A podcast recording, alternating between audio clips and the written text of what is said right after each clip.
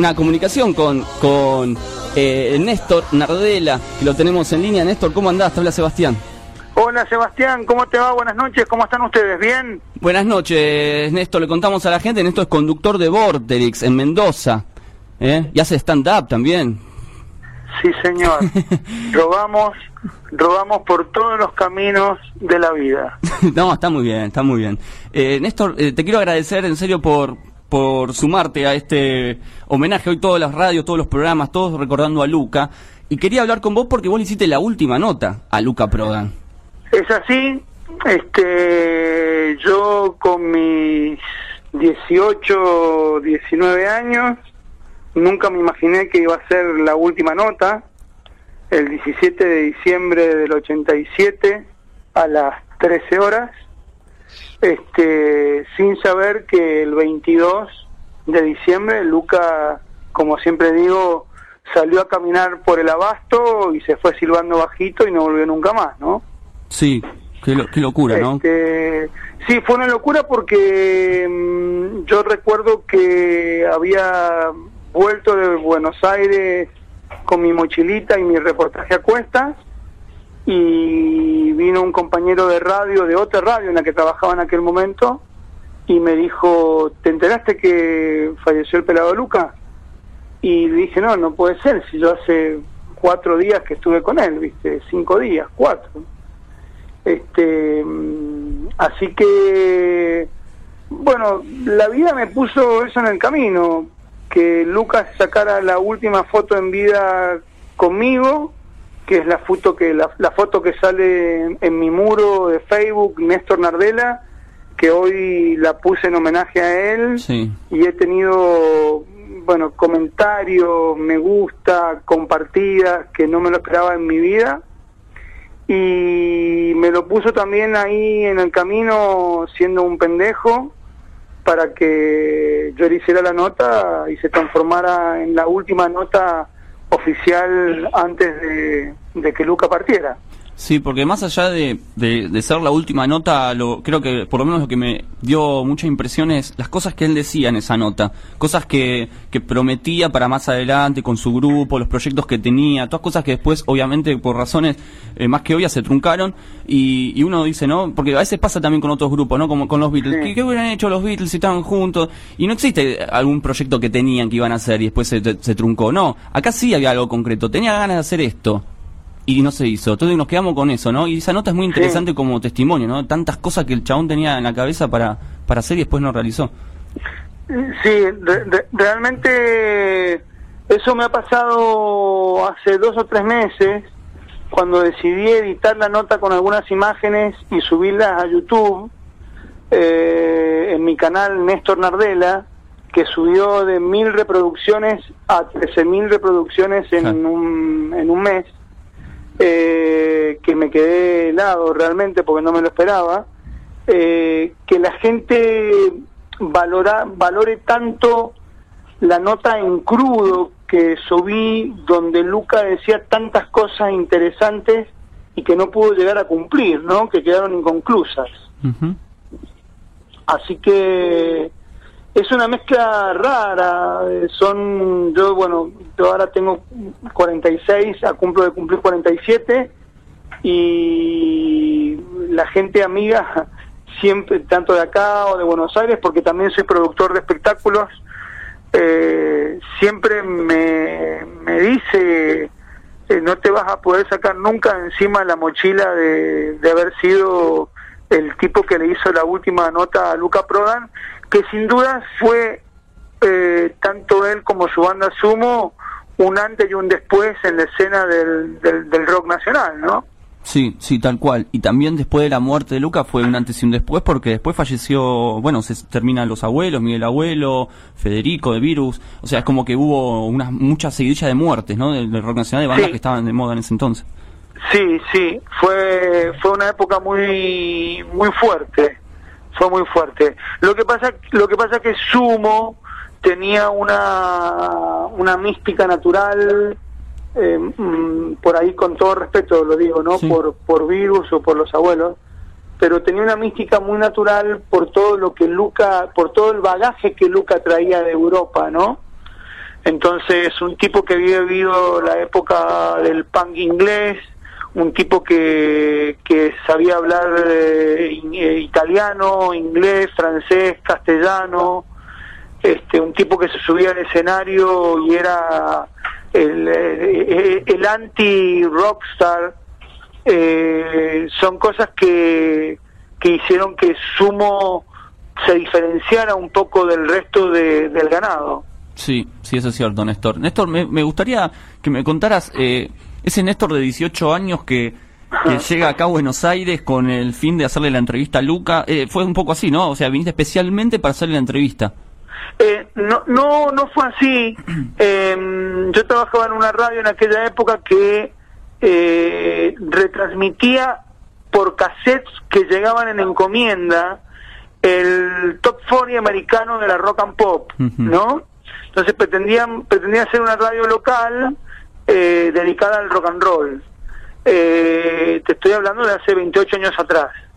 Se me ocurrió a mí en un momento en hacerle notas a los, a los renombrados del rock nacional y yo cada tres o cuatro meses agarraba mi mochilita, la radio me pagaba solamente el pasaje de colectivo ida y vuelta y yo me bancaba con la financiación de mis padres, que como siempre digo, financiaron mi locura de, con tan poca edad irme a Buenos Aires a, laburar, iba y hacía en una semana 10 notas, 15 notas, y las traía a Mendoza, las editaba y salían en un programa que salía semanal, una vez a la semana, con un artista distinto.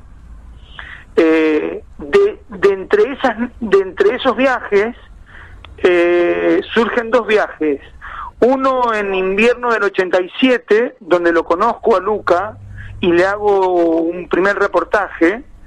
Y en diciembre, como tenía muchos proyectos, este, tanto Luca como Sumo, eh, se me ocurre tocar de nuevo al manager para proponerle hacer una nota a Luca y le hago otra nota y por eso es la nota que se transformó en la última nota, pero no viajé exclusivamente para hacer la nota a Luca, sino que viajaba para hacer varias notas al mismo tiempo. Bien.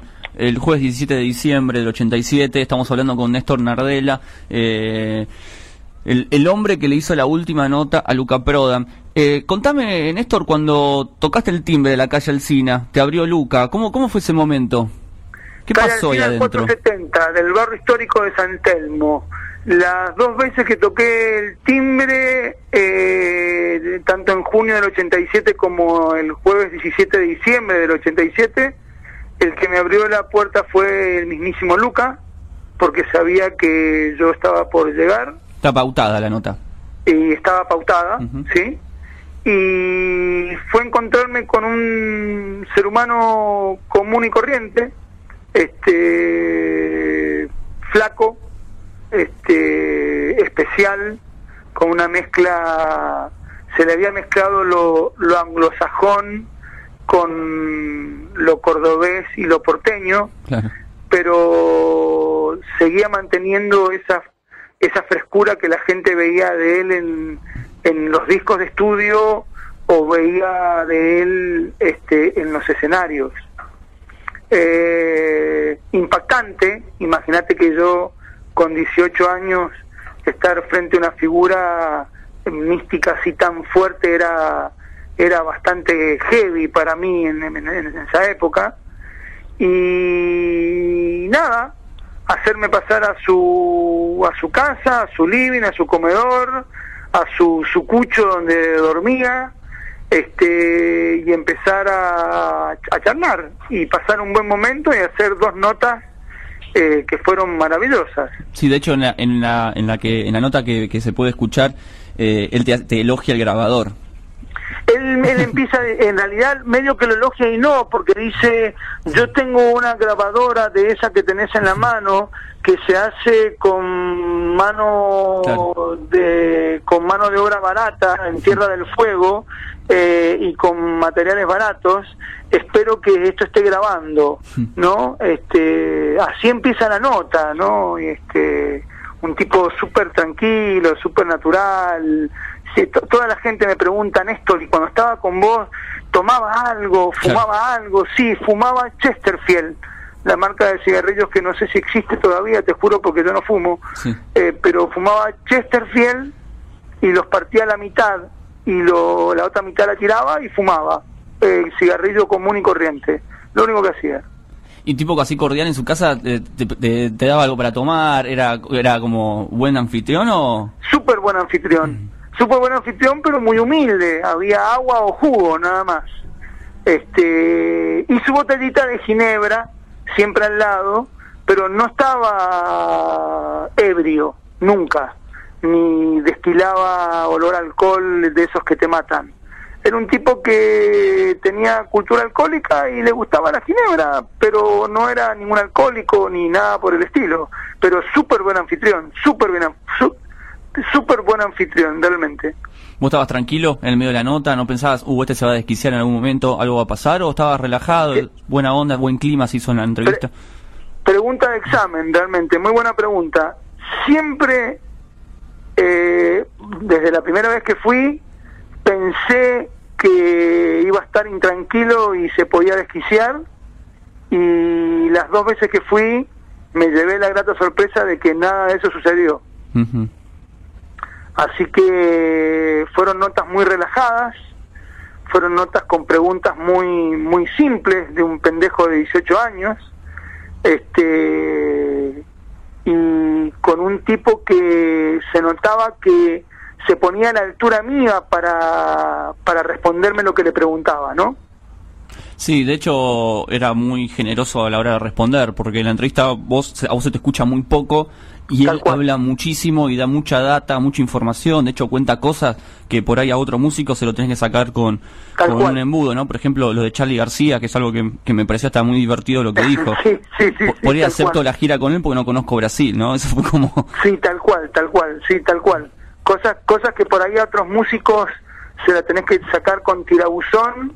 Eh, Luca respondía más ampliamente, justamente para ponerse a la altura de un pendejo que recién empezaba en radio, ¿me entendés? Entonces, eso eso lo hacía muy agradable, muy muy ameno, me sentía muy cómodo realmente. Y cuando te fuiste de la casa, ¿qué fue lo primero que pensaste? ¿Qué notón que llevo a Mendoza? Eh, o, o no, nada, tomaste como una nota más, o sea, como esa sensación, me imagino. ¿no? Mirá, las dos veces que me fui de su casa, me fui como caminando medio en el aire con 18 años, eh, porque no podía creer que había estado con uno de los grandes y nuevos referentes del rock nacional. Eh, pero tenés razón, Sebastián, era una nota, era una nota más Claro. era tan importante como una nota en su momento a Fito, o una nota en su momento a Charlie, o una nota en su momento, qué sé yo, a Miguel Mateos, por decirte algo, ¿no? claro. Eh, o sea que no, no, no pensaba, si bien estaba contento por el resultado de la nota y por cómo había salido, eh, y, y contento porque er- era un notón, eran notones los, las que, los que hacía, yo creía que eran buenas notas las que hacía, yo me sentía muy contento por haberlas logrado con tan corta edad y a tantos kilómetros de distancia, estamos hablando de hace 28 años, donde recién salía el fax, claro. por ejemplo. Así que lo, lo que pasa es que durante 28 años llevo la mochila, llevo gratamente la mochila encima mío de que cuando googleas eh, Néstor Nardela o Nardela Prodan o pones en YouTube, sale algo siempre relacionado mío de, de Luca conmigo o, de mi persona con Luca, ¿no? Es una mochila, porque ya lo, lo, lo- lo dijiste dos veces, hiciste referencia a la mochila. ¿Lo, lo llevas como una mochila que te pesa mucho? ¿O, No. o una mochila negativa o es simplemente una mochila? Te, te- te dije, la primera vez no te lo dije, la segunda vez te lo dije, es una, es una grata mochila. Grata mochila, perfecto. Una grata mochila, sí, porque no me, no me pesa. en algún momento de mi vida dije yo, bueno, basta ya de la última nota Luca Prodan, de, de la gente, de pero es mi realidad. O sea, pasó, pasó y lo tengo que aceptar como algo que pasó en mi vida y llevarlo con altura. Sí, sí, aparte eh, estar en ese momento, las cosas que dijo, sinceramente te, te felicito mucho tiempo después por, por la nota, Néstor. Eh, bueno, gracias. Fue, fue muy buena. Después la nota cuando la llevas a, a, tu, a tu programa, a tu radio, a tu medio, eh, ¿causó un impacto? ¿Funcionó? ¿Simplemente fue una nota más a un músico conocido? Me imagino que algo de eso habrá pasado. Mira, la, la primera nota de junio del 87 fue una nota más. Interesante, por cierto, pero fue una nota más. Y no te voy a poder mentir, eh, la segunda nota sí causó sensación porque Luca había fallecido. Claro. Eh, y de hecho tuvimos que repetirla creo que dos o tres veces a pedido del público. Eh, así que fue fueron, fueron dos notas distintas con dos tenores distintos según el momento que estábamos viviendo, ¿no? Bien. Y después, ¿a quién te tocó entrevistar? Después, o sea, otra nota importante, porque me imagino que después eh, eh, entrevistas a, no sé, a Luca, fallece, vas a la siguiente entrevista con otro músico importante y no, tenías esa cosita adentro de decir, uy, será la última también. No, no, todo me jodía, me decían el, el, periodista de el, periodista de necrológicas, me decían los hijos, hijos de mil, no se puede putear, ya sé, pero este, me y no, no porque me la animaba a todo el mundo. En aquella época, eh, qué sé yo, Fito, Hildo Lizarazu, Suéter, eh, no sé. Bueno, he visto fotos con Espineta eh, también. bueno, Luis, eh, Luis es otro ícono en mi vida eh, muy importante del corazón porque Luis porque yo de Luis me hice íntimo amigo. Ajá, mira. Eh, ¿En qué época? ¿En qué época lo conocí? Eh, a Luis lo conocí en el Chateau Rock que se hacía en el Estadio Mario Alberto Kempes de Córdoba en el año en marzo del 88. nos hicimos amigos ahí en los pasillos, en los camarines del, del Estadio Mario Alberto Kempes y de ahí la vida nos unió casi 20 años después y yo como productor de espectáculo, a Mendoza no lo había traído nunca y lo empecé a traer yo a Mendoza a Luis Alberto y ahí la amistad creció mucho más todavía, ¿no? Claro. que cuando me hablas de cuando me hablas de Spinetta, me hablas de reportajes, me hablas de shows en vivo y me hablas de compartir de almuerzos, desayuno, media tardes y cena. Eh, pero no nunca nunca nunca tuve el temor de que la nota se de que una nota se transformara en a este lo mato no no nunca nunca jamás eh, ahora que tocaste a, Spinetta Spinetta en algún momento te te, habló de, de, Luca Prodan, de Sumo, ¿qué, pensaba él de la música? Nunca se habló. Sí, Luis, Luis decía, mm, fíjate que a vos, fíjate vos que Luca no le gustaba mucho lo rebuscado de, de Luis Alberto. Y a Luis Alberto le gustaba mucho lo que hacía Sumo. De hecho, Luis era muy amigo de Moyo y de Roberto Petinato. Sí. Eh, y a Luis le gustaba mucho lo que era Sumo. Y Luis siempre decía que Sumo sin Luca lamentablemente nunca iba a ser lo mismo en el caso de que siguieran, ¿no? Y así fue no fue nunca lo mismo ni pudo ser. Sí, era muy fuerte la personalidad de él, era, la banda era prácticamente él, o sea, era, Totalmente, había mucho de Luca en Sumo, era casi Luca Sumo. Sí, sí. De hecho se separan y todos hacen otras bandas, ¿no? O sea, es como que...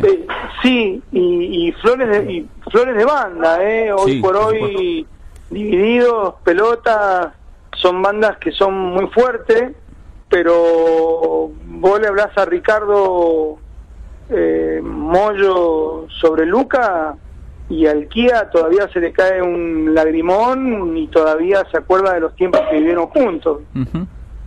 Sí, eso es cierto. Estamos hablando con Néstor Nardela, productor también. Néstor, me, nos, contabas que sos productor.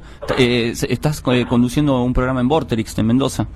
Sí, estamos haciendo radio en Vorterix, Mendoza, un programa que se llama Señora Vista C, que no tiene que ver con la pornografía ni con el machismo. Tiene ese nombre porque como seguimos siendo viejos, chotos y locos, este, nos dedicamos a poner buena música y se lo dedicamos a las señoras, pero con rock and roll, ¿no? Claro. Este, solo con rock internacional. Bien, y, este, como productor, ¿qué, ¿qué, estás produciendo ahora? Como productor, estoy, estamos, estamos un poco quietos, estamos un poco parados. No ha sido una buena temporada del 2000 13 hasta este año, pero nos hemos dado lujitos, qué sé yo, la gira internacional en Mendoza de bajo fondo en el mejor momento la hicimos nosotros, eh, la despedida de Julio Boca la hicimos nosotros, la despedida de Nora Casano la hicimos nosotros, Babasónicos en su mejor momento cuando fueron tapa del New York Times eh, lo hicimos nosotros. Eh, digamos que después reemplacé reportajes por producción de espectáculos, digamos, y me he dado el lujito de, bueno, de traer a Spinetta y de, traer a, muchas bandas y de todos los estilos y gente de teatro, gente que hace humor, eh, así que ha sido muy muy amplio el espectro. Bueno, de hecho vi una foto en la página de la productora con Carlitos Balá, por ejemplo. Bueno, eso... o justo eso fue... ¿Qué pasó? No, no, no, no, vos fíjate, esas son cosas que... Son cosas que tengo como un imán para este tipo de cosas, hmm. que por ahí las que la gente las considera pelotudas, pero para mí son muy importantes. Yo a Carlitos Balá no lo hice nunca, a Carlitos Balá lo conocí en el viejo ATC, eh, cuando yo producía una banda de Mendoza y la llevé a tocar a Buenos Aires, y Carlitos Balá en el corte nos contaba chistes picantes, mm. chistes para grandes picantes. De ahí nos hicimos medio amigotes y esas fotos de Carlitos Balá son de Mar del Plata porque sin saberlo veraneamos eh, en una misma temporada, en una misma carpa, en la zona del barrio Los Troncos, en la zona de Alem, en Playa Grande, eh, carpa contra carpa. Y un día vení me dijo, vení que te, vení hagamos foto con gestito de idea y con el zungutrule. Sí, sí, que me pasan a mí, viste, esas boludeces me pasan a mí, viste. Claro, claro, increíble, increíble. Néstor, la verdad te agradezco muchísimo por tu tiempo. Eh, me encantaría llamarte otro otro día para hablar mucho más porque es muy rica la charla con vos. Además, todo lo que lo que has hecho y lo que estás por hacer también. Eh, repetimos a la gente, así te puede escuchar por internet, ¿no? Se puede escuchar Vorterix Mendoza por internet. Está, sí, señores, www.vorterixmendoza.com.ar los domingos de 9 a 11 de la madrugada, como decimos nosotros, hmm.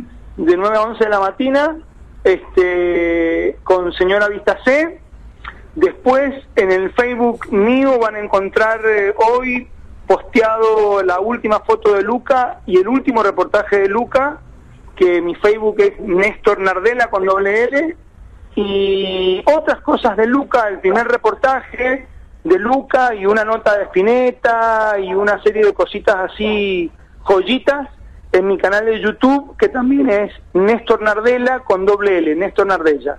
Qué bueno, qué bueno que, que decidiste compartirlo y digitalizarlo, ¿no? Todas esas entrevistas, eso está bueno. Digitalizar y abrírselo al público y compartirlo para que fuera de todo, ya no es mío. Lo de Luca, lo de Spinetta y cosas que voy largando de poco, ya no son mías, son de la gente. Qué bueno eso. Eh, Néstor, la verdad te agradezco mucho y ojalá que cuando estés acá en Buenos Aires te puedas venir acá a la radio a conocer Radio Borde. Dale, con mucho gusto, ustedes ya tienen mi teléfono y va a ser un placer realmente. Cuando esta mañana este, desperté temprano y me encontré con un mail temprano este tuyo, ¿no? Era el Claro, mail, mío, era mío, tuyo. mío. Dije, bueno, por fin un colega que se levanta temprano como yo, la puta madre, ¿viste? no, me había, boludo. no me había costado, Néstor, te puedo... Ah, Dios, no te acostaste, no me pasaste de largo, Sí, sí. atorrante. Sí, sí, sí. Bueno, muy bien, Siempre me trabajando. haces muy bien, hay que disfrutar la vida. sí, no, siempre trabajando, hasta altas horas de la noche. Néstor, Bueno. un abrazo gigante. Igualmente para vos, Sebastián, un saludo muy grande para toda tu producción, tu, tu equipo de trabajo, tus escuchas, para toda la para toda la radio y un placer, un, realmente un placer grande de corazón que me hayan llamado y haber compartido este momento con ustedes. El placer es nuestro, Néstor. Un abrazo grande. Un abrazo. Ahí pasaba Néstor Nardela, eh, uno de los